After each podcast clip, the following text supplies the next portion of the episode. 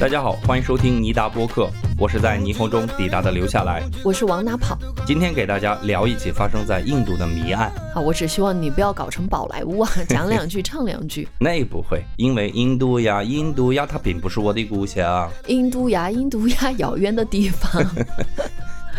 咱们言归正传啊，嗯，今天要聊的这个案子发生在零八年，嗯但时至今日，这起案件在印度还是非常有影响力。除了案件引发的一些社会效应以外，案件本身也是错综复杂，凶手的身份至今也是迷雾重重。关于这个案子的各种推理、各种阴谋论，在网上也是层出不穷。那么接下来，我们就一起来聊一聊这起发生在印度诺伊达的著名悬案。嗯，那首先呢，我想从案发的这个城市诺伊达聊起。对于印度这个国家，说实话，我能说上的城市不算多，比方说孟买、班加罗尔、加尔各答，当然还有首都新德里。那今天要聊的这个案发地诺伊达在哪儿呢？好像没有听说过，对不对？是，其实啊，它就是一个距离新德里大概二十五公里左右的一个卫星城市。啊，听起来好像是挺发达的啊一个新兴城市是吧？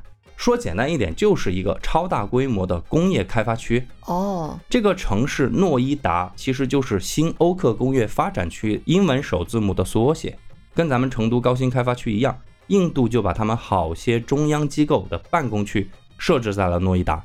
同样，很多跨国企业也把他们的总部设置到了那儿。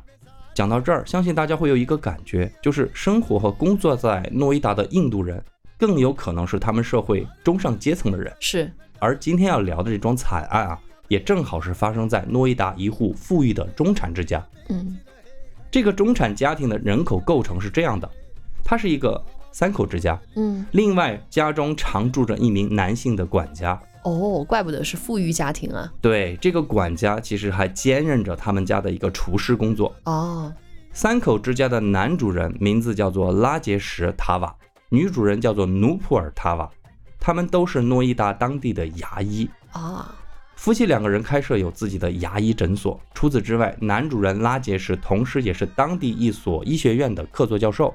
那你看，这样的家庭，不说在印度这样的国家，放在哪儿也绝对算得上是富裕的中产家庭。嗯，夫妻两个人有一个很可爱的女儿，名字叫做奥鲁斯·塔瓦。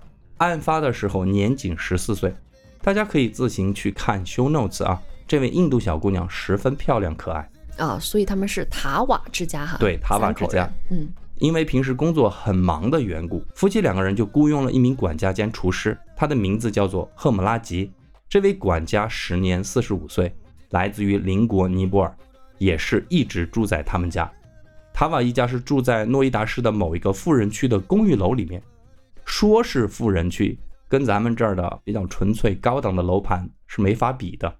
整个小区一共有一千八百八十六户人家，常住人口是超过了一万人。哦，就是很密集。对，塔瓦家的公寓楼一共其实只有三层高，他们买下的是其中的二楼，房子也不大，是一个只有一百二十平的套餐。好了，讲完这些之后呢，那么接下来我们就开始聊案件的经过。二零零八年五月十六日早上六点左右，塔瓦家的保洁阿姨准时按响了门铃。这位阿姨长期在塔瓦家做工，主要是负责到家里去做保洁工作。当天早上，阿姨反复多次按响了门铃，但是屋内都没有人来应门，这是比较反常的。于是她就干脆用手拍起了屋门，拍了很久之后，屋内仍然没有人来开门。在之前的讲述中，我提到过一点，就是这个家是有一名管家的，是，所以应门的这种差事是管家的事儿。以往阿姨上门打扫卫生的时候，都是一按响门铃，管家就马上会出现在门口开门。而这一次的反复敲门都无人应答，所以我说这对于保洁阿姨来讲是非常反常的。就在阿姨感到很迷惑的时候，女主人努普尔的声音出现在了门内。女主人就站在屋内，隔着门对着屋外的保洁阿姨说：“哎呀，管家可能外出了，我没办法给你开门，要不你等他回来吧。”啊，那女主人在家为啥还没法开门呢？这就不得不说到塔瓦家的一个布局。为了方便大家理解，我简单的给大家介绍一下塔瓦家，把它分成三个区域啊：北区、中区和南区。北区其实就是两间卧室，正北那间房间是男主人和女主人的主卧，旁边几米远的地方就是另外一间卧室，也就是他们女儿奥鲁斯的房间。往南走就来到了屋子的中区，也就是客厅和餐厅。嗯，最后我们来说说这个比较复杂的南区啊，就是他们家的入口。哎，是最南边。对啊塔瓦家的入口是一个长方形的走廊，在这个走廊上一共设置了三道门。第一道门就是入户的大铁门，这个大铁门可以往里推，也可以往外拉，从里从外都可以把门给锁上。啊，所以那个保洁阿姨现在就是站在第一道门门的门口外面。，哎嗯，，进入第一道门之后，你就会来到一个两到三平米左右的一个入户空间，迎面而来的是一个特制的网格铁门，这就是屋子的第二扇门。但是这扇铁门只能从外面锁上，所以如果到了晚上要落锁，管家就得从外面把门给锁上。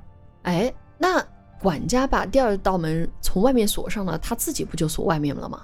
他又怎么回房休息呢？是这样子的，管家的卧室在第二扇门的门外，哦，所以他锁上第二扇门就可以直接回自己的卧室了。第二扇门的旁边就是管家卧室的入口门。啊，明白。这里还有一个细节要给大家讲到，其实管家卧室里面有两扇门，除了入户区的这扇门以外，还有另外一扇门在管家的屋内，打开之后就直接连通到中区的客厅。哦，明白。那接着我们说第三道门，进入第二道门之后，你又会来到一个两到三米左右的一个入户空间。那接下来就是最后一道木门，打开这扇木门，就算是进入了中区的客厅和餐厅区，也就是正式进入了塔瓦家。讲了这么多关于这间屋子的，特别是这个入口的布局，至少可以总结一下当天早上的两个奇怪的点。第一，管家住在第一扇门和第二扇门之间，也就是说，第一扇门打开，右手边就是管家的卧室。无论是他工作的需要，还是客观居住的位置，他都不可能听不见敲门的声响。但是为什么他不去应门呢？嗯，第二，从事后的调查了解到，到了晚上，管家一般是会把第一道门从里面锁上，然后不会选择锁上第二扇门。接着他就回到自己的卧室，再从卧室另外那扇通往客厅的门出去之后呢，进入客厅，对吧？嗯，然后在客厅里面把屋内的第三扇木门给锁上。哦，所以他关的门啊，就是到了晚上，他关门只关第一扇和第三扇，从里面给上锁。对，呃第二扇门他不关。哦，这样做的原因很简单，如果主人有什么急事儿，半夜或者很早要出门，那么他只需要从里面打开上锁的第三扇门，推开第二扇门，然后再打开第一扇门，这样子就可以出去了。哦，我明白。因为如果你把第二扇门给从外面锁上了，对吧？管家从外面锁上，那么主人要出门的时候，到了第二扇门，他从里面是打不开的嘛，必须要叫醒管家才行，就非常麻烦。因此，在塔瓦家就有一个默认的惯例，就是一般情况下是不会把第二扇门给锁上。嗯，而这件事情怪就怪在保洁阿姨上门那天早上，第二扇门居然被锁上了。哦，所以这就解释了为什么女主人努普尔在打开第三扇门之后，告诉屋外的阿姨说：“我没办法开门。”两个人只能隔着两扇铁门在那儿对话。啊，那这个情况怎么办呢？管家到哪儿去了呢？女主人努普尔就猜测，管家可能是出门去取牛奶了，哦，暂时锁上了最外面的大门。也不知道为什么他把第二扇门给锁上了，嗯，所以他就请保洁阿姨，哎，你下到一楼，到那个阳台那个地方，然后我啊就把我的钥匙从阳台上扔下去，这样你就可以拿着钥匙自己开门进屋了。与此同时，努普尔就回到了屋内，拿出自己手机，就给管家赫姆拉吉打电话，就催他赶紧回来。而管家赫姆拉吉的手机第一次打过去的时候打通了，但响了两声之后呢，被人挂断了。第二次再打过去，电话就直接关机了。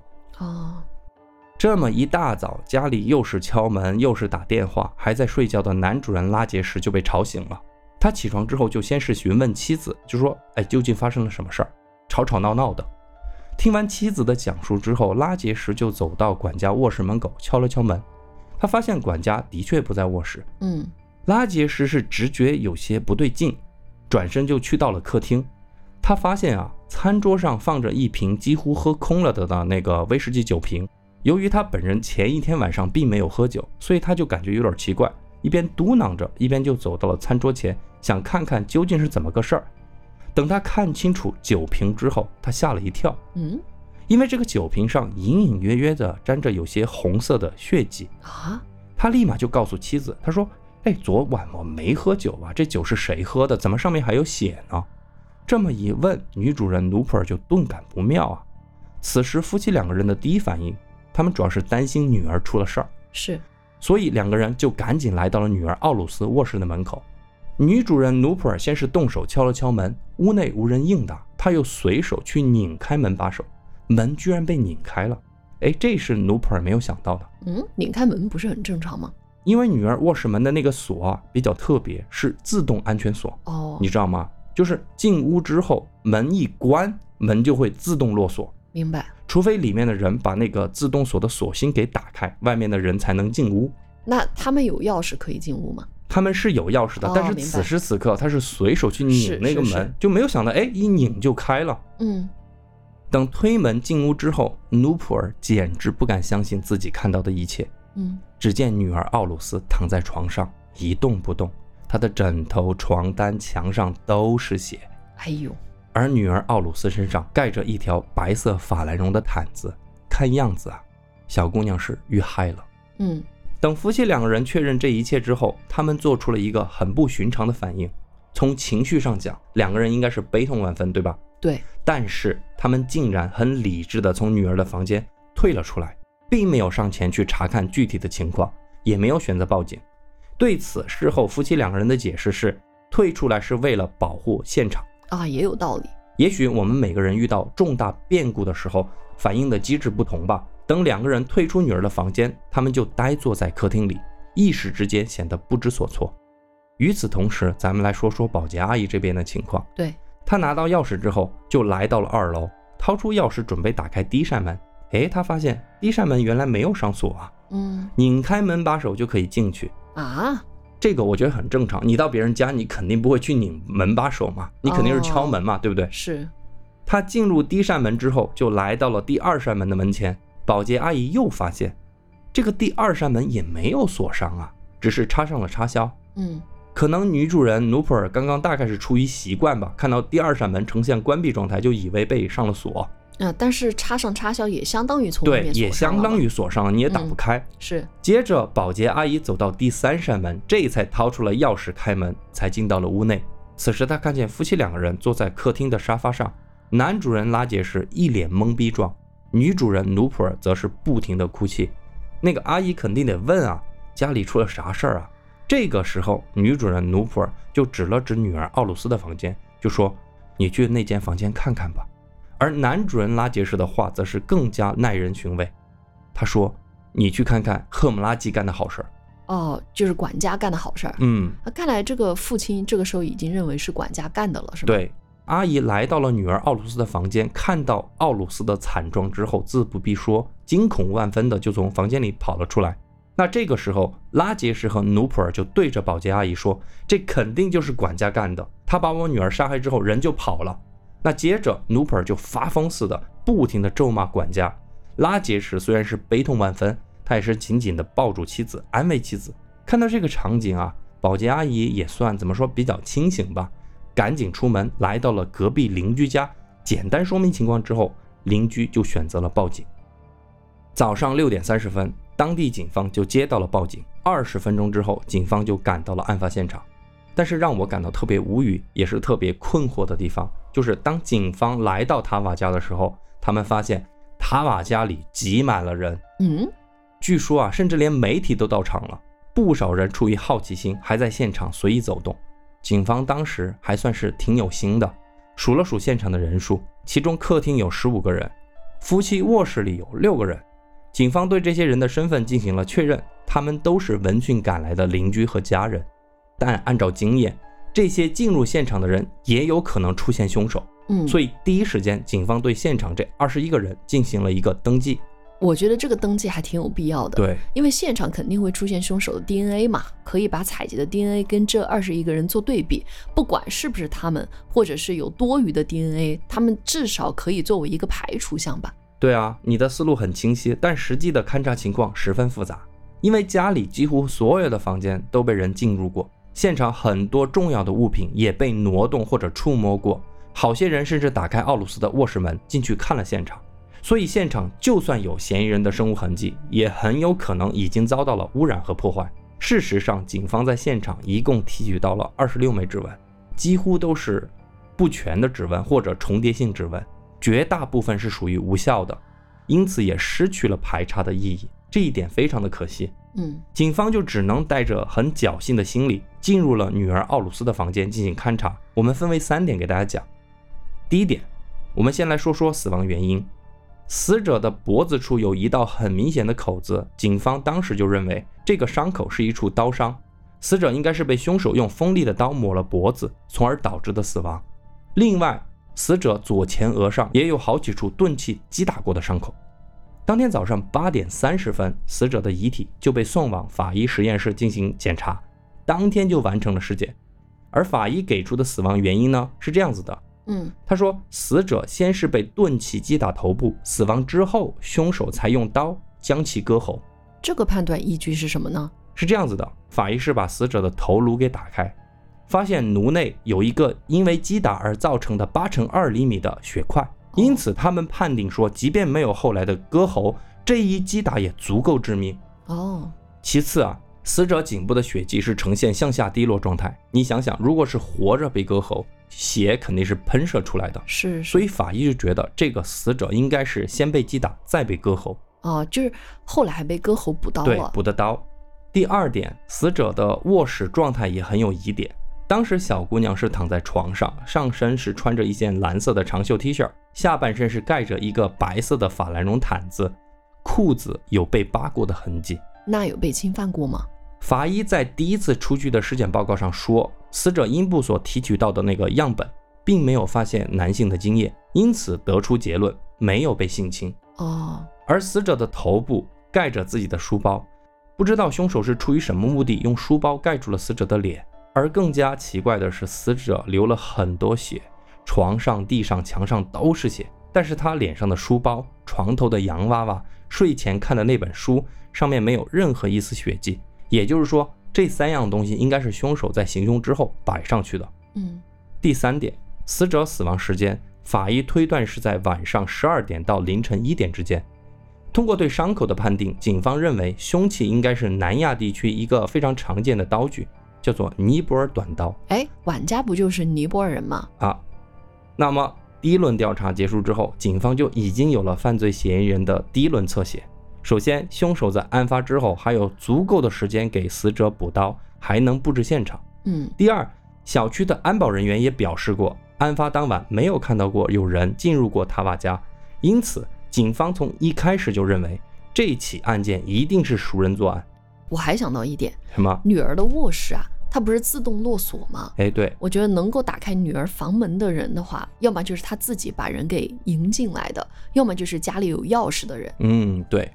最最关键的一点，管家赫姆拉吉现在人不知所踪，对，而他是最符合警方所有侧写的那个人，因此警方推断，管家赫姆拉吉一定是当天晚上喝了酒，进入奥鲁斯的房间，企图性侵，可能遇到了奥鲁斯的反抗，用酒瓶失手打死了人，随后再用尼泊尔短刀进行补刀，企图造成一个入室奸杀的一个假象。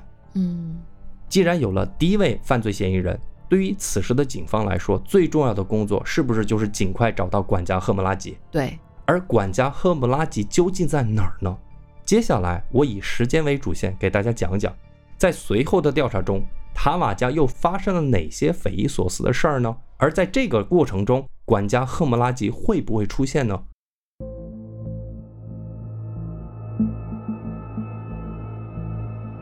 上午八点三十分到下午一点这个时间段，塔瓦夫妇做出了一件让人百思不得其解的事儿。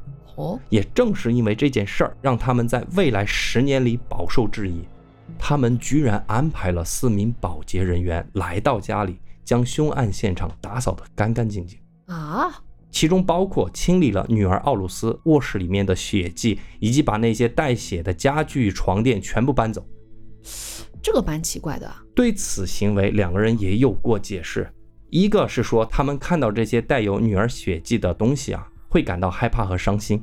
第二呢，是因为警方已经对现场进行了取证，把部分床垫都挖出来作为样本进行采样，嗯，因此警方就告诉过塔瓦夫妻，就说现场已经不再需要取证了。啊，如果警方都这么说，那也可以理解哈。但是塔瓦夫妻哈，他们既然都知道第一时间退出女儿的卧室，免得破坏现场嘛，说明他们还是挺有这个意识的。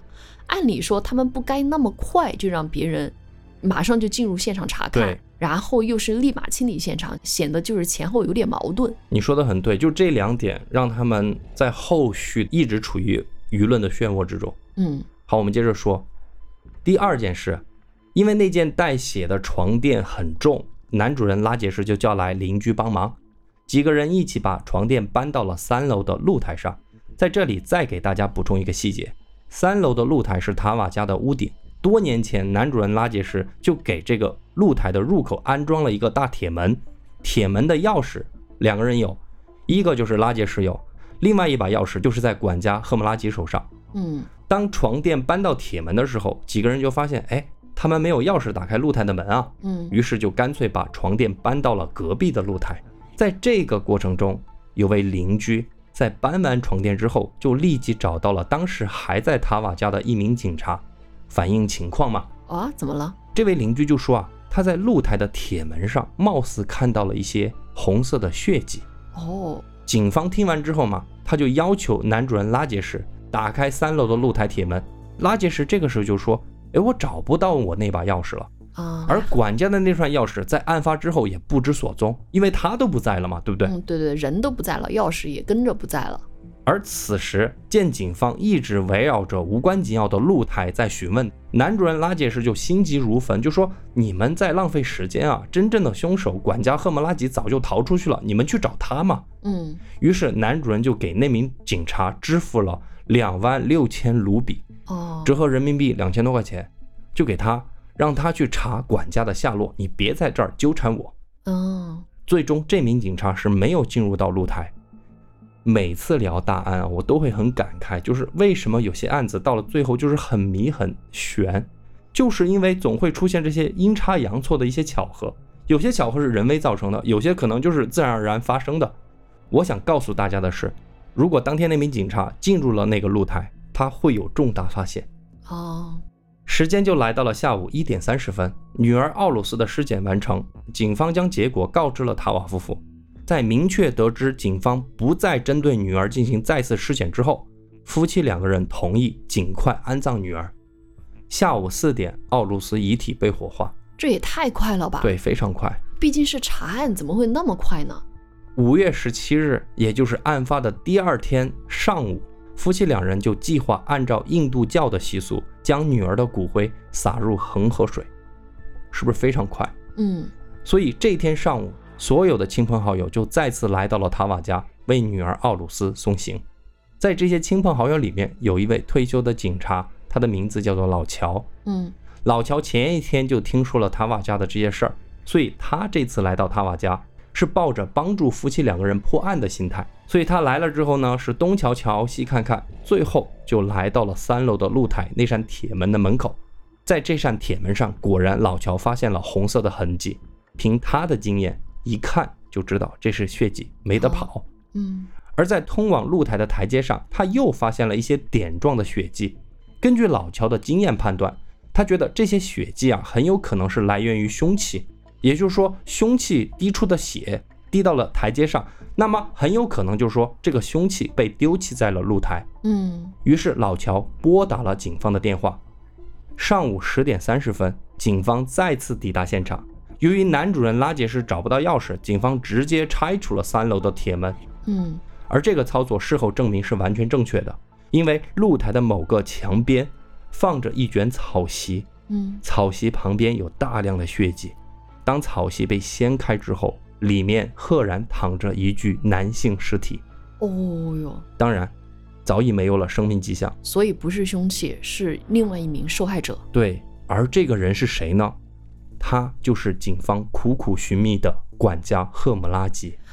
啊，管家已经死了，而且死在了楼上，啊，三楼。嗯，人找到了嘛？反正，警方立马叫来了男主人拉杰什。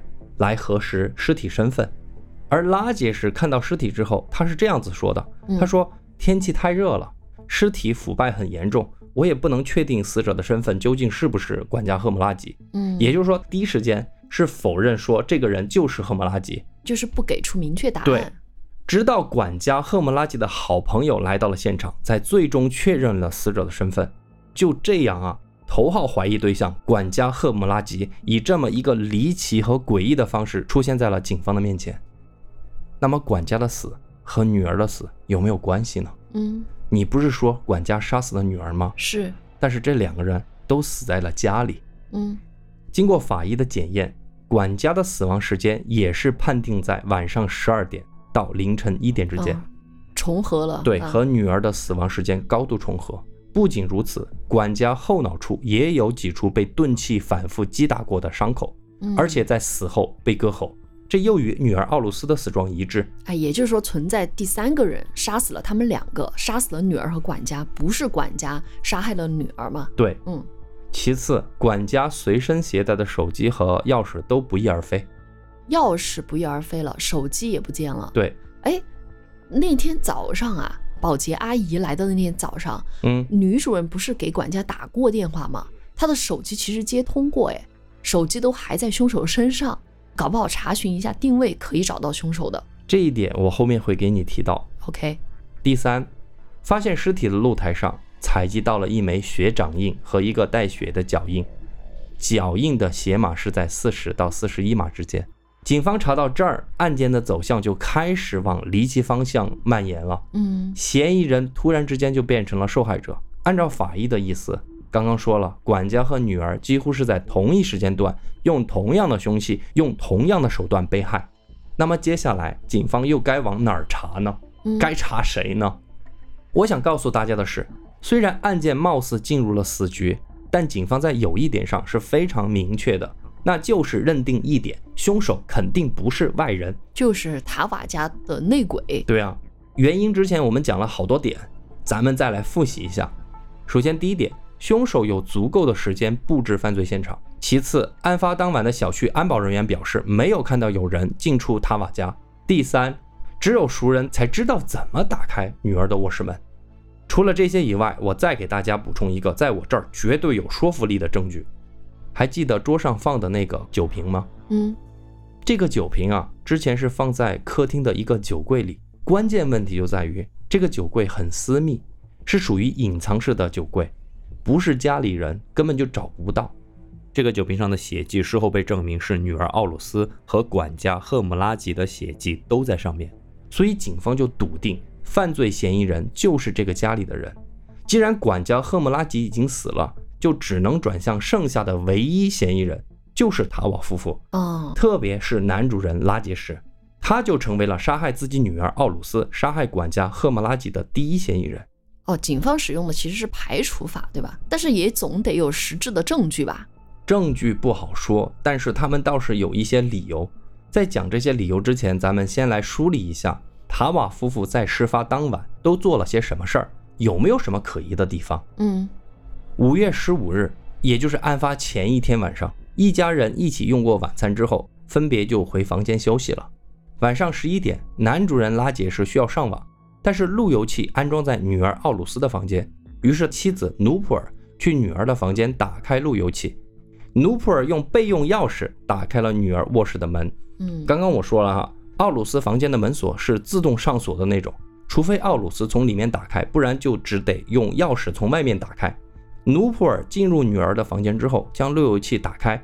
此时此刻，他看到女儿正在读一本小说，书的名字叫做《我人生中的三个错误》。这本书也在案发现场出现了，就是那本没有沾上血迹的书。嗯。而在同时间段，拉杰什表示说自己一直在卧室里，用座机接听了一个来自美国的电话。挂断电话之后，又上了一会儿网。从拉杰什的电脑记录来看。他最后浏览网页的时间是在晚上十一点四十一分，大约二十七分钟之后，也就是晚上十二点过八分，电脑记录显示关机，路由器的记录也显示了夫妻当天二人使用电脑上网的最后时间是定格在十二点过八分，关闭网页是十一点四十一，对，完全不使用电脑是在十二点过八分，对，接着夫妇两个人就说他们就睡着了。那此时就来到了法医推断的作案时间了，对不对？对对对，离案发时间非常近了。好，讲到这儿，我们来看看塔瓦夫妇的疑点。嗯，首先，塔瓦夫妇为什么要在女儿死后迫不及待地清理现场？这个他们解释过了呀，是警方允许的情况下才清理的嘛。第二，为什么拉杰什第一时间不愿意打开三楼的露台？他们不是钥匙找不到了吗？虽然我觉得钥匙找不到这个理由有点不靠谱哈，但也有可能吧。第三，男主人拉杰什和管家赫姆拉吉朝夕相处，怎么会认不出尸体？嗯，我记得原因是尸体的腐化程度严重。嘿，你是律师吗？一直在怼我。我觉得如果是律师的话，他会这么去质疑吧？就是你可以给出你的疑点嘛。嗯，那我也可以作为就是塔瓦夫妻这一边的律师来提出我的质疑吧。其实你说的对，律师当时就是拿这些来回怼的警方。嗯，那我就暂时来充当这个律师的角色吧。好，第四点，我们接着说第四点，警方见过的悲剧多了，对于受害者家属的反应，他们。肯定也会有所观察，也会总结。而塔瓦夫妇二人对于女儿奥鲁斯的死，没有显得特别的悲伤，而且很快就同意了对女儿进行火化。第三天就准备将骨灰撒入恒河水，这难道不可疑吗？我觉得这个有点莫须有了吧，就是只是一种感觉而已，就是推测嘛。啊，每个人表达悲伤的方式不一样嘛。嗯，第五啊，当天晚上。夫妻最后入睡的时间，刚刚说了是十二点过八分，嗯，距离女儿遇害的时间非常近了，而女儿的卧室就在几米开外而已啊，嗯，他们就真的睡得那么香那么熟吗？一丁点声音都听不到呢？哎，这一点有道理的，对吧？嗯，那塔瓦夫妇是这么解释的，他们就讲他们白天非常的累，所以睡得很香很熟，再加上屋内空调很大的噪声。所以他们就根本听不到屋外的动静。对此，警方还做了一个声音的实验，有两名实验员都表示过，的确存在在屋内听不到屋外声音的一个情况啊，就是还是空调机的原因，是吧？第六，凌晨三点四十三分，也就是案发之后的两到三个小时，女儿的房间的那个路由器居然被关闭了。哦，案发两个小时，还有谁能够进入有条件进入女儿奥鲁斯的房间？嗯。而次日早上六点过一分，路由器又再次被打开。哦，这个时候门口保洁阿姨在敲门，女主人努普尔在应门，对不对？男主人拉杰什在睡觉，而管家赫姆拉吉在哪儿？死在天台上对，在天台上。路由器在女儿的房间。那么我们已知女儿和管家都死了，那又是谁去开的那个路由器呢？只可能是假装在睡觉的男主人拉杰什。如果这一点确定的话，那男主人确实嫌疑很大了。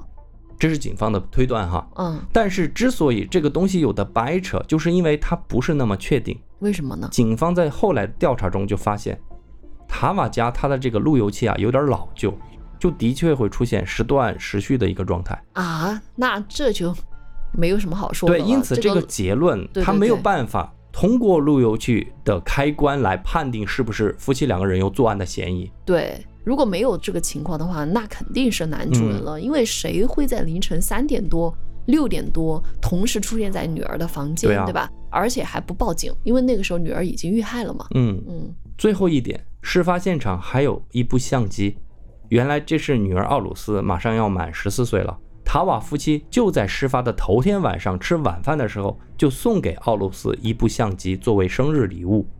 一家人还在客厅拍了照，而等警方打开女儿的相机，他们发现还剩下五张照片，分别的标记号是十三、十五、二十二、十二、二十三。也就是说，女儿至少拍了二十三张照片，但是有十八张照片被删除了，而且经过后续的技术是没有办法恢复的。哦，那这里是不是说明相机里有什么关键的信息被刻意的抹去或删除了呢？嗯。那么，知道这个相机的存在只有塔瓦夫妇两个人。当然，大家也可以说，女儿奥鲁斯可能就是因为拍照不是很好看嘛，就把它删除了嘛。但是，警方在这个地方还找到了一个关键的点，就是通过存留的照片可以看到当天晚上一大家子人穿了什么衣服。嗯，而警方在父亲当晚穿的衣服上发现了女儿的血迹。哇，这个真的比较细节。嗯。不过有血迹，也有可能是父亲在事发之后出现在女儿卧室了，沾上了血迹。对，梳理完这些主要的疑点，大家是不是觉得塔瓦夫妇的确有作案的嫌疑？但是警方也属实没有确切的证据，这也就是这个案子为什么很快就成为了悬案，因为控辩双方他们的说辞都有可以辩驳、可以推导的地方。站在警方的角度，他们的侦破思维很简单，既然凶手百分之百是来自于内部，夫妻两个人又有那么多疑点，那么重点自然就放在了攻破这两个人身上，对不对？既然现场找不到证据，那么警方就换了一个思维，开始去排查夫妻两个人的社会背景，这个也是很常见的手段。是，而在这个过程中，警方发现塔瓦家貌似幸福的外表下，藏着很多见不得光的秘密。哦，我们就讲两个哈。嗯，第一，男主人拉杰什和另外一个女性有婚外情。哦，第二，管家赫莫拉吉曾经告诉过一个朋友，就说自己的生命受到了威胁。因为塔瓦夫妇怀疑他向外透露了他们家的秘密，哦，就是管家向外泄露了他们家的秘密，所以就可能想把他杀害了。有了这么一个背景，警方对男主人拉杰什作案的动机就做了两个推测。第一个是这样子的：管家赫莫拉吉以拉杰什有婚外情为理由进行勒索，当晚两个人相约到露台谈判，但可能没有谈好，男主人就用酒瓶敲晕了管家。也许就在这个时候，女儿奥鲁斯也来到了露台，撞见了这一幕，以为父亲在杀人。结果男主人可能一时紧张，就用酒瓶敲了女儿，但这一敲可能有点重，就直接把女儿给敲死了。那事已至此，拉杰什就只能补刀，把管家割喉，然后再把女儿奥鲁斯抱回房间，以同样的方式割喉。此时他的妻子努普尔可能也知道了，但出于共同利益嘛。或者其他的原因，妻子选择隐瞒，站在了丈夫这边。我觉得这个推测太偶然了，也有点反常识啊。嗯，就父亲真的会因为女儿在看到他杀人，把女儿也杀了吗？而且把女儿杀死之后还补刀割喉，这个我感觉有点不太可能啊。嗯，而且他的妻子看到女儿死了之后，作为母亲义无反顾地站在丈夫这一边吗？对你说的这些是伦理上面的嘛？对对，这家人也真够奇葩的了。而且哈，我另外还想问一句哈，如果这个推测是真的，也就是说管家和女儿都同时被杀死在了阳台上，对吧？就是那个露台上嘛。嗯啊，那么露台上应该有女儿和管家的血迹吧？对，关键点就在于露台上根本就没有女儿奥鲁斯的血迹，嗯所以这个推测始终是站不住脚。那么警方的第二个推测，也是他们坚持到现在的想法。也许管家赫姆拉吉和女儿奥鲁斯有一种超乎寻常的交往。当父亲拉杰什进入女儿房间之后，撞见了女儿和管家的不轨行为，一气之下就用酒瓶砸死了管家。这个过程之中，失手砸死了女儿。随后，父亲联合母亲布置了现场，把管家抛尸在了露台。嗯，这是他们的第二个想法。关于这一点，有一个佐证。那就是拉杰什的哥哥曾经打电话拜托过警局的那个老乔，就是发现那个阳台有血迹的那个人，想托老乔跟负责尸检的法医打个招呼，就说在尸检的结果上，请去掉跟性行为相关的字眼，以保证女儿和家族的荣誉和清誉嘛。啊，因为他女儿还未成年嘛。对，嗯。而法医也表示，虽然尸体的下体没有发现任何精液，但是有过度扩张的痕迹。嗯，好像是被人清理过下体哦。那到了这个地步，警方就认定父亲应该是出于家族的名誉杀害了女儿和管家。对于警方的这样的指控，拉杰什表示了强烈的抗议。首先，他否认自己有婚外情，谣言说拉杰什有婚外情的对象，两家的关系很好，塔瓦家的牙医诊所就是这两家人合办的。那这一点，绯闻对象的丈夫也予以了证明，压根儿就没有婚外情的这个事儿。其次，塔瓦夫妇表示，就算是为了家族的名誉，也绝对不会干出违法杀人的事儿啊。这个时候我又要问一句了：如果警方的第二个推测成立，哈，也就是说两个人同时是死在了那个女儿的卧室，对吧？那同样的，女儿的卧室应该也有管家的血迹吧？对啊，这也是塔瓦夫妇律师他们提出的这一点。其实这位辩护律师提出了很多疑虑，比方说。三楼露台上不是出现了一个血脚印吗？是，明明是四十码到四十一码的鞋子，而男主人的脚是三十九码的脚，那凭什么要认定他是杀人凶手呢？又比如说，如果是塔瓦夫妇干的，他们为什么不处理掉那个空酒瓶呢？啊，对呀，他们可以把空酒瓶对啊放回去那个隐藏式的酒柜，反正也没人知道，或者扔了嘛？嗯，我觉得最重要的一点是，你不管怎么说，有蠢到把管家抛尸在自己楼上吗？放在那个自家的露台上，这不是等着人去查吗？是对不对？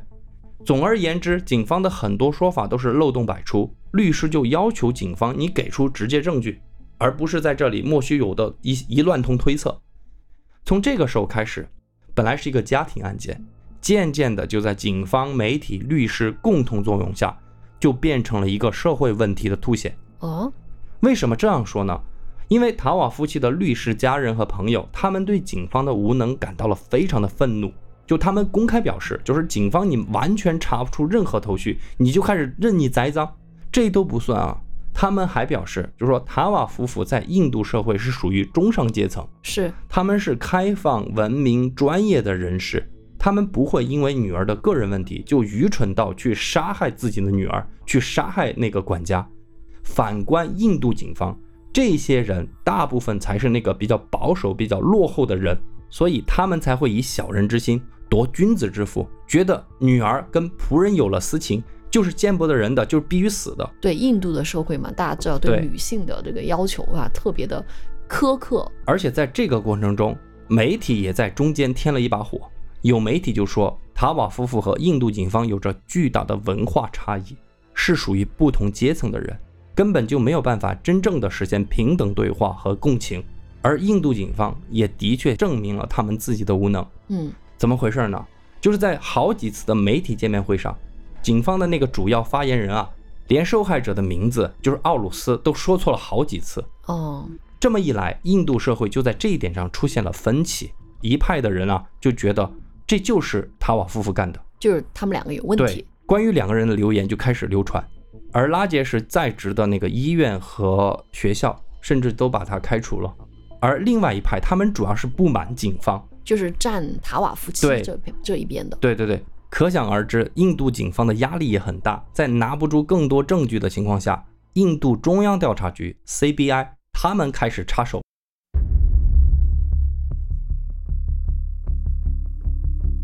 接手的 CBI 调查员，他们就不得不换一个思维，在继续调查夫妻二人的同时，是不是也得考虑一下存在有其他人作案的可能性呢？也就是说，有没有谁是熟悉塔瓦家内部的情况？具备作案的能力呢？啊，就除了塔瓦夫妻之外，内鬼可不可能有别的人的存在，是吧？从这个思路进行人员排查，果然还侦查出两个嫌疑人。第一个人名字叫做夏马尔，尼泊尔人。那这个人是谁呢？你还别说，他呀还真的具有重大作案嫌疑。夏马尔是夫妻两个人上一任管家，在塔瓦家干了十年。因为自己有急事儿，临时要回到尼泊尔待一段时间，于是他就向塔瓦夫妇推荐了现在这位管家赫姆拉吉，临时顶替自己嘛。不过时间一长，夫妻两个人就发现，哎，这个新管家赫姆拉吉更能干，还能做饭，要不就辞退夏马尔了。哦，所以夏马尔非常怀恨赫姆拉吉，多次在他们朋友的聚会上声称啊，我要弄死赫姆拉吉。肯定你抢人家饭碗嘛。而且你想。夏马尔是前任管家，搞不好他本身就配有钥匙，嗯，是吧？这也可以解释为什么凶手能够自由进出室内。因此，夏马尔的出现的确是太符合嫌疑人的画像了，并且这也可以解释为什么管家自己认为自己的生命受到了威胁，也有可能是夏马尔在威胁他。嗯，但是啊，警方在调查之后发现，夏马尔在案发的时候人在尼泊尔，那不用说。他缺乏作案的条件，是这就被排除了。第二个进入警方视野的嫌疑人名字叫做克里希纳。那为啥他是嫌疑人呢？大家还记得之前警方在调查拉杰什作案动机的时候，有一名知情人提供情报，就说拉杰什有婚外情，嗯，又说管家被塔瓦加给威胁。那这个知情人就是克里希纳。哦，所以是这个人。给警方放的信，对啊，就是说这个父亲有婚外情，这个人也认识管家，对，哎，就是说管家也跟他说过被这个父父亲和母亲威胁过，嗯，啊，所以是这个人，他为啥要这么陷害人家呢？首先我们来说说他是谁啊？嗯，他就职于夫妻两个人的诊所，就是拉杰什的牙医助理，也是管家赫姆拉吉的朋友。嗯，在案发前两天，由于克里希纳在制作牙齿模具的时候出现了差错。被拉杰什狠狠地训了一顿，基于此，警方就认为克里希纳具备作案的动机。哦，所以他是因为被拉杰什训斥了，怀恨在心，才这么去编造一些东西去陷害人家。由于他认识赫姆拉吉，也许用了某个方式搞到了管家的钥匙，或者案发当天就是赫莫拉吉把他请到家里来的，嗯，这个也有可能嘛？警方的这个猜测还得到一个有力的证明。你还记不记得你之前问了我一个问题，就是早上六点，管家赫姆拉吉的手机被接通过，那么能不能通过手机定位查询呢？警方的确这么做了。赫姆拉吉的手机最后一次发出信号的位置，恰好就出现在了克里希纳家的附近。哦，那有了这么一个证据，六月七日，警方带着搜查令就来到了克里希纳家，在他的家中，警方搜出了一把带有血迹的尼泊尔短刀。与此同时，警方还怀疑有另外两个人参与此案，一个人叫做拉杰库马，一个人叫做曼达尔。由于当时的调查过程是全程保密，警方没有披露怀疑两个人的理由，咱们这里又没有办法给大家交代。总之就是，警方认为这一起犯案是一个犯罪团伙干的，啊，为首的就是克里希娜带着这两个人一起杀的人。哦，在逮捕了三名犯罪嫌疑人之后，警方对他们三个人安排了测谎和吐真剂测试。审讯一直持续到七月九日，克里希纳一会儿认罪，一会儿翻供，但是 CBI 采用了认罪部分，将三个人送交了法院，进入了司法审判程序。啊，还是没听到什么实质证据呢？这就是这个案子为什么叫做谜案的地方哈。反正我们接着说，在法庭上，三名犯罪嫌疑人的律师就对警方的指控逐一进行了反驳。我们先来说庭审的结果。警方肯定是在这一次大败而归。嗯，律师提到的第一点就是三个人的供述出现了多处自相矛盾的地方，三个人说了三个版本。最最离谱的是什么？你知道吗？嗯，就是这三个人根本就不认识。哦，没有任何证据证明这三个人曾经联系过，所以就不可能三个人都不提前联系，然后就同时跑到人家家里去作案，对吧？不可能。对啊，他们唯一的共同点就是都是尼泊尔人，除此之外，他们都不认识。哦，接着律师出具了多项证据来证明警方的不实指控。首先，警方在克里希纳家中不是找到了一把带血的尼泊尔短刀吗？嗯，检查一下不就知道了吗？上面的血迹根本就不是人的血迹。哦，其次，三个人的指纹也没有出现在塔瓦家。哦，这个真的很说明问题了。嗯，第三，律师还找到了目击证人，这三个人的雇主和他们的家人都为他们做了不在场的证明。最后。我之前一直提到，我不知道大家有没有察觉啊？对于三名尼泊尔籍的嫌疑人，警方多次采取了吐真剂测试啊。我们之前讲过这个东西嘛，就是一种给你打麻醉剂。嗯嗯，这样的口供合不合理，可信度高不高？这都不算。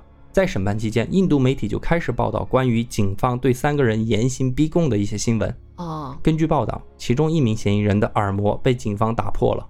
哦，所以就是存在刑讯逼供的这个一个情况。对，最终由于证据不足，获得口供程序涉嫌违规。二零零八年九月，法院要求立即释放克里希纳等三人。案件查到这儿，当事人也好，印度警方也好，印度民众也好，把嫌疑人就定格在了两个可能性上：要么就是塔瓦夫妇干的，要么就是克里希纳干的。由于案件错综复杂，毫无头绪，又加之警方之前的操作引发了一些舆情，印度政府又重新换了一批办案人员，第三次重新启动调查，要求他们这一次无论如何必须给一个结果。这个新的调查小组又一次以塔瓦夫妻二人为嫌疑人进行调查，他们还真找到了两处之前忽略之处，一处与女主人努普尔相关，另外一处与男主人拉杰什相关。咱们一个一个说。跟上一组调查人员不同的是，新的调查组接手这个案子之后呢，他们把所有的精力放在了两名死者身上。一个一直困扰着他们的问题就是，为什么凶手把目标对准了女儿和管家，或者说对准了女儿奥鲁斯？因为在办案人员看来，在这个三道门外加一个男管家的家里，最安全的地方其实就是女儿奥鲁斯的房间，再加上女儿奥鲁斯的房间那个锁是自动锁。一关门就会上锁。换句话说，如果是家庭以外的人干的，最不应该死的就是女儿奥鲁斯。要进入奥鲁斯的房间，只有两个办法。刚刚讲了，第一个用家中的备用钥匙打开，第二个在房间内主动帮人打开。不管哪种情况，反正就是家里的人啊，认识的人。这个门的钥匙一共有两把，一把备用钥匙是在父母卧室的床头柜里，一把在女儿的手里。但是案发之后，两把钥匙都不翼而飞了。大家应该还记得，案发当晚是男主人拉杰什要上网，女主人用备用钥匙打开了女儿的房间。嗯，那案发之后，努普尔第一次告诉警方是这么说的，就说这把钥匙不见了。后来他又改口说，他说可能当天晚上他搞忘了拔那个钥匙，所以导致了凶手进入了女儿的房间。调查人员越听越是不对劲啊，他们觉得努普尔一定在隐瞒些什么，而他最有可能替谁隐瞒呢？或许只可能是她的丈夫拉杰什，而且警方还调查发现，负责女儿奥鲁斯尸检的法医竟然是努普尔的好朋友，这个很显然违反了规定嘛。法医的检验是需要回避亲属这个原则，而此时印度媒体又说，夫妻两个人是买通了这个法医，让他隐瞒女儿奥鲁斯被性侵的检查报告，理由是他们是高种姓人，女儿被强奸会影响他们家族的名誉，当然。涉事法医也极力否认，就说自己在尸检的时候根本就不知道这个样本、这个尸体是谁。好，这是第一个点哈。调查人员的第二个发现就是，他们仔细研究了女儿和管家颈部的伤口。之前不是说是尼泊尔短刀造成的吗？后来他们认为，不排除有手术刀作案的可能。哦，手术刀谁会有呢？那你想，那他们既然是医生，这也就不奇怪了。而死者的头部被击打的伤口。呈现出一个三角形状，不像是用酒瓶敲击的。从当时的现场照的照片来看，警方认为最有可能就是家里的高尔夫球杆。于是警方就来到了夫妻两个人的家里，哎，的确找到了高尔夫球杆，但是警方发现里面少了一根四号杆。而恰好在之前的法医模拟测试中，他们觉得如果说是用高尔夫球杆击打的头部，最有可能造成伤口的就是这个四号杆的杆头。而恰好四号杆不见了，对此男主人的解释是说他不怎么打高尔夫球，所以高尔夫球杆整个是放在管家的房间里。至于为什么少了一根，他也不知道。调查到这个地方，我能感受到哈，印度警方和塔瓦夫妇已经是相互不信任了。嗯，在我看资料的时候就发现警方也有恶意制造证据和口供的行为，所以这个调查结果也很难评。二零一零年十二月十九日。在换了三组调查人员，历经两年多的调查之后，CBI 终于向法院递交了他们最后的调查报告。具体调查报告的内容我没有看到，但是得知的结果是这样子的：调查小组认为，本案最大可能的嫌疑人就是男主人拉杰什，也就是女儿奥鲁斯的父亲。接下来的三年里，控辩双方打了一场旷日持久的拉锯战。对于法庭上的辩论，我就不给大家重复了。因为控辩双方也是围绕咱们之前聊的各种细节在唇枪舌战啊，但是双方都没有给出任何实质性的证据。二零一三年五月十一日，法院给出了最终的判决。你可以猜一下法院是怎么判的？嗯，不知道。法院接纳了检方的说法，也就是接纳了警方的说法。他们认为男主人撞见管家和女儿有私情，或者管家侵犯了女儿，于是男主人用高尔夫球杆敲死了两人。然后女主人帮助男主人一起将管家拉到露台，用管家的刀割喉，然后又回到房间把女儿割喉。最终，法院判定夫妻两个人罪名成立，判处无期徒刑。我觉得这个也是最终没办法的一个判决了，就是因为拖了太久了。但是实际上这个判决，我觉得完全没有提出能够足够说服我的证据。夫妻两个人肯定也不服，当庭就表示要上诉。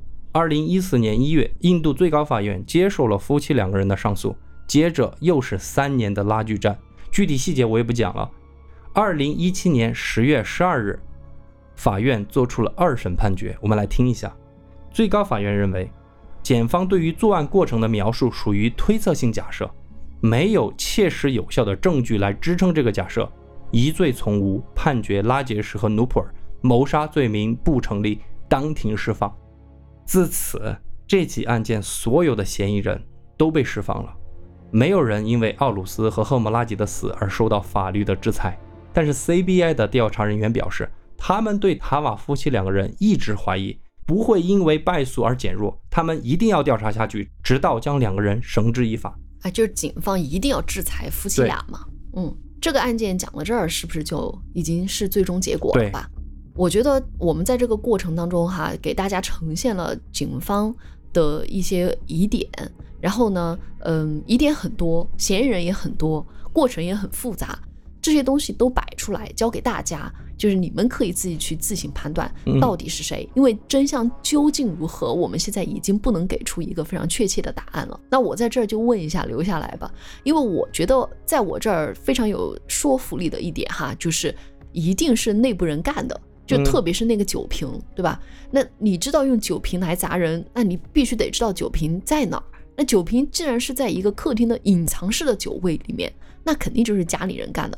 那既然有了这个方向，我觉得这个基本思路是没有错的，就是要么就是塔瓦夫妻，这是 A 选项；要么就是跟他们家熟悉他们家状况的其他的人，呃，也是他们的熟人，比如说助理克里希腊，对吧？嗯那如果要 A、B 二选一的话，你会怎么选呢？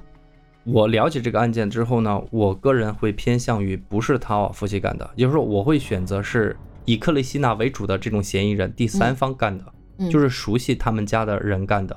如果你要问我为什么，我这就得 call back 我最开始讲的东西，你还记不记得？就是三道门，嗯，这三道门呢，它都没有关，你发现没有？啊对对对，是吧？第一道门和第二道门都没有关，它没有关，管家没有关门，就有可能出现里应外合的一个情况。啊，搞不好管家就是真的是被黑吃黑了，嗯，明白，对不对？而且你想想，努普尔他一早起来应门，他的反应也很正常啊。他看到那个第二扇门是关着的，他就隔着门去给那个保洁阿姨说：“我开不了门。”那你想想，如果是夫妻两个人干的，他干嘛要让一个保洁阿姨上门呢？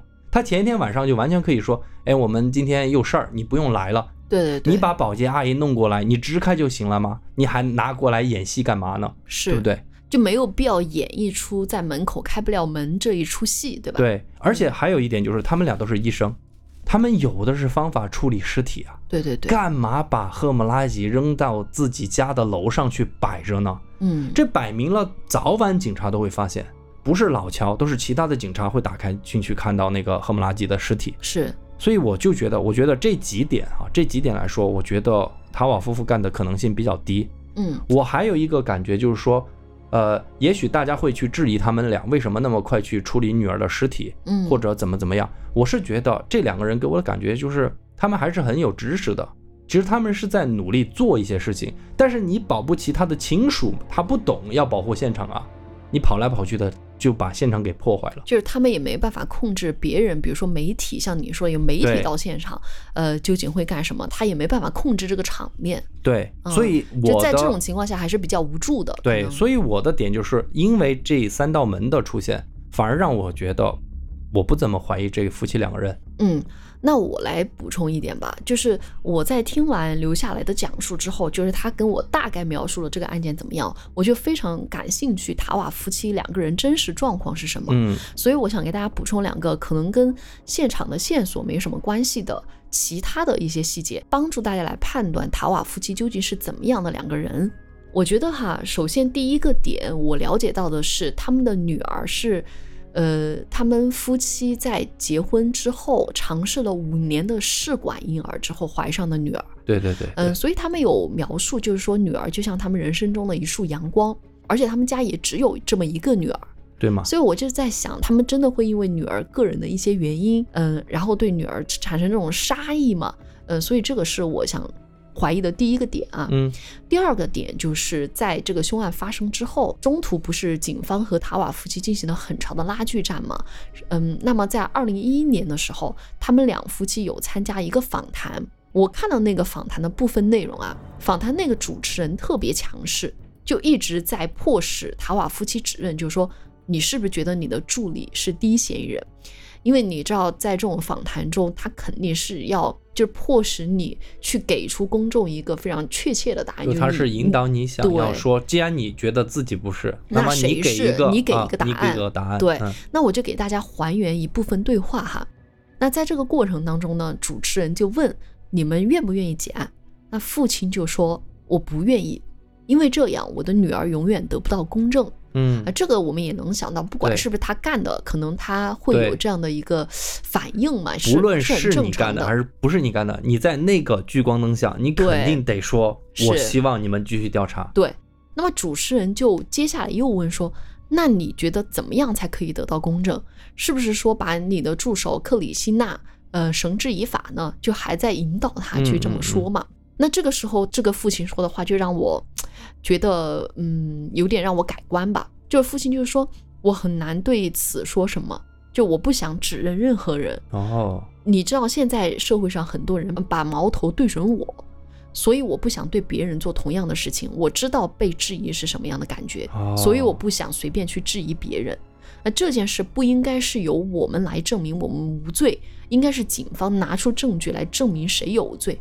哎，这个，所以他们夫妻俩人的态度就是，我们不去在公众场合下质疑任何人，给别人带来这种困扰。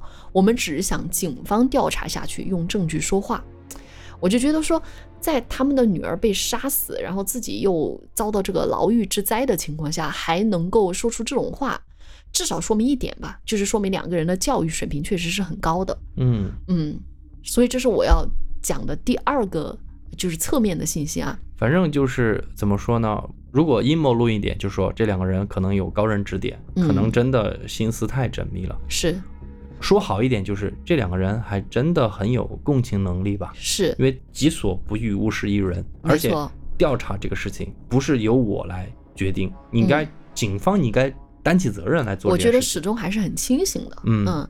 最后一个我想补充就是，他们被定罪之后被判处终身监禁，其实有入狱了三年嘛。嗯，对。在入狱过后呢，其实他们拒绝接受任何补偿措施，就比如说你现在跟我签署你认罪的协议，我就可以给你更多的补偿，对对对，对，因为谁都不愿意被终身监禁，对吧？嗯。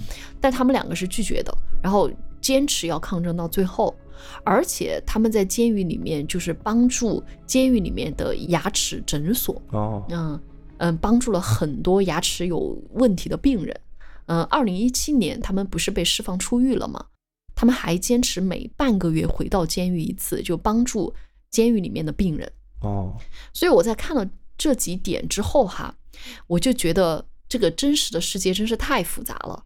之前我就觉得塔瓦夫妻是一个故事里的嫌疑人，那我看到他们这三点之后，我就觉得他们确实是活生生的人。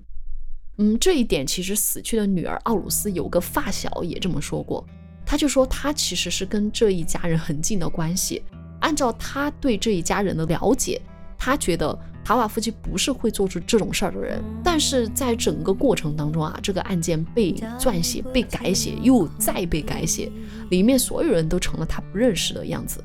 所以他说，究竟发生了什么，谁也不知道了。但是媒体和警察就像秃鹰一样，盯着可以被放大的点。而这个案件就是因为这些矛盾吧，社会矛盾哈，也最终被改编成了电影。对。所以我觉得案件的真相，我们当然永远不知道了。而哪一部分是故事，是电影，哪一部分是真相，我们也分不清了。是的，这就是我们今天要给大家分享的这样一起案件。今天的节目就给大家聊到这儿，下期再见，拜拜，拜拜。